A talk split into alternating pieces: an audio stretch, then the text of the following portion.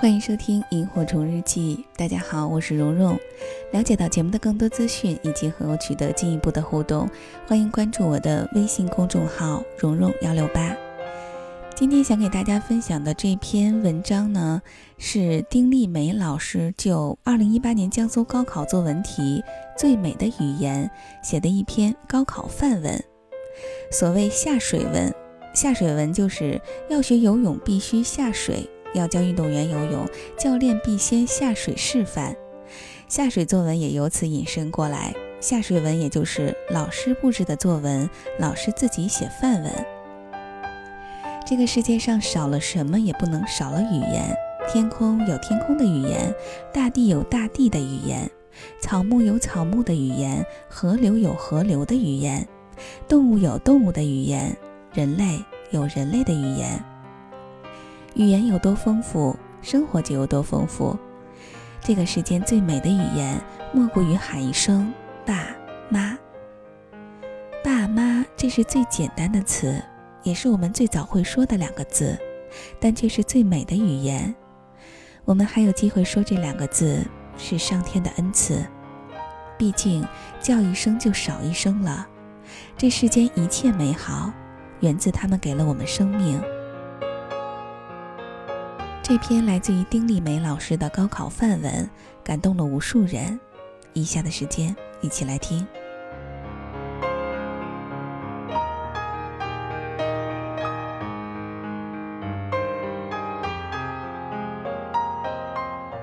回了趟老家，这次回老家，我没像往常一样预先给我爸妈发布通知，我爸妈毫无准备，他们真实的日常。便真实的袒露在我跟前。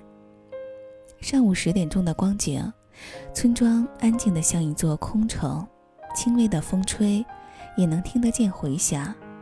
地里的麦子熟了，有些已经收割，有些还没有收割。大地缄默不语。有小白狗不认识我，远远的冲我叫，扯着喉咙跳上跳下，兴奋的不得了。村庄里来的陌生人也少，他一定当我是陌生人了。我苦笑，我何尝不是一个陌生人呢？爸妈没有应声走出来，家门半掩着，门前的场地上晾晒着麦子，场地边上是我前年种下的花，两三年的功夫，它们已经蔓延成一大片了。是些大丽花、波斯菊，还有小野菊，它们正颜色绚烂、热情高涨地开着。花丛中没有见到一根杂草，说明我妈肯定给它们除过草了。我关照过她的，一定要养好我的花，我妈记着了。打给我爸电话，我爸正在村部卫生所输液，他身体有炎症，又查出身体内长了个肌瘤。村部挪了地方，我向一个人打听怎么走，那个人很热心的把我送出好远。村部大院子里没见到一个人，卫生所的一间屋子里人却满满的，都是些老人，都在输液，我爸也在其中。看见我，他很激动，别的老人都没有儿女去看望的，只他有。他一个劲儿的傻笑。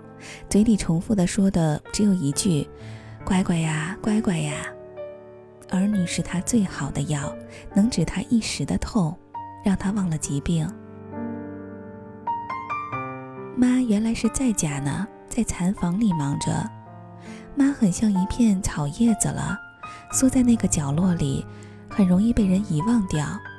我责怪妈：“不是让你不要再养蚕了吗？”妈很委屈。他说：“我家的蚕叶长得那么好，那么好。妈妈的逻辑是，既然长得那么好，不养蚕就对不起桑叶了。”妈又喃喃自语：“家里的活儿我不做，谁做呀？你爸又不能做，他得了这个倒霉的病，总是尿裤子，一天到晚我要帮他洗十几条裤子。”爸爸听见妈妈的话，很抱歉的笑。沮丧地跟我说：“我有时候觉得没活头了。”我安慰他：“爸，咱活着一天就赚了一天。你虽然有病，可比那些中风躺在床上不能动的人，不是好很多了吗？”爸爸点点头说：“是啊，我还能吃，还能睡，还能走，还能动的。咱有病就治病，积极的去应对，万事不要怕。爸，有我呢，我会帮你安排的好好的。”我继续宽慰我爸，并塞给他一些钱。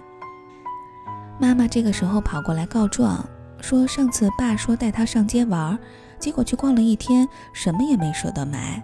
吃饭是买的盒饭，就蹲在冷风口吃下去了。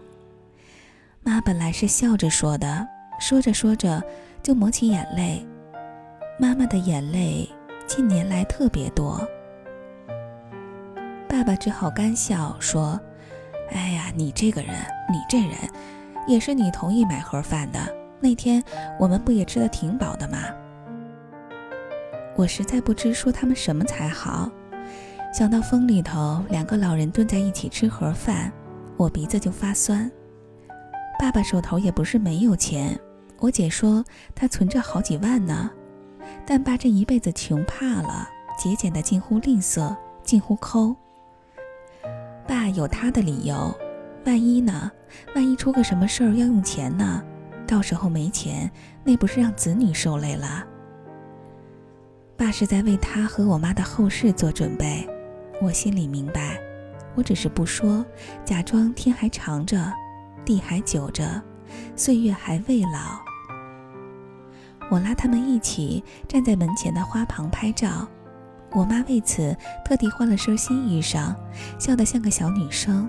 我爸也很认真地把翘起来的衣角理平，又换上一顶新帽子戴头上。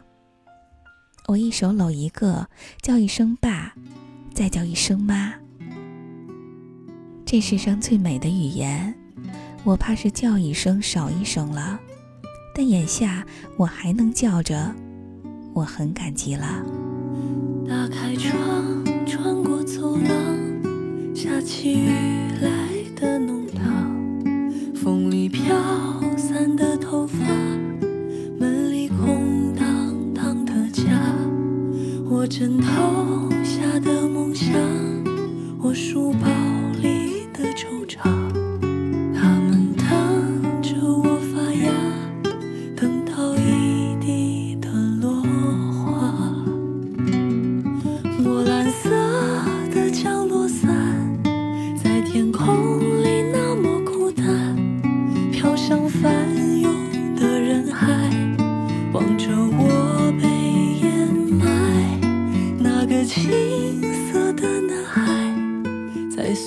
夜里那么孤单蓦然跳下老秋千。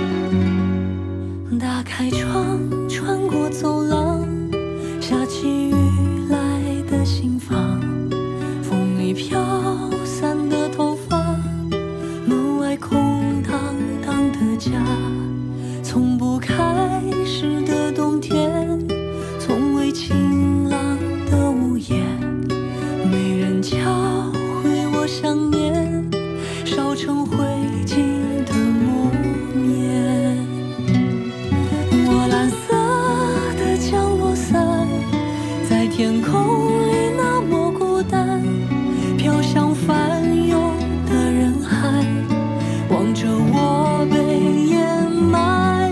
那个青涩的男孩，在岁月里那么孤单。嘴角的那根烟忽明忽暗的走远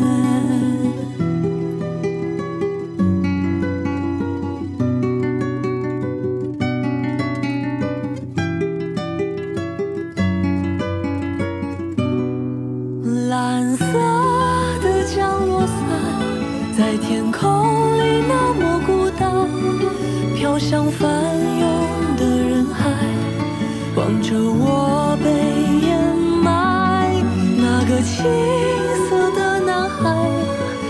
岁月里那么孤单，他嘴角。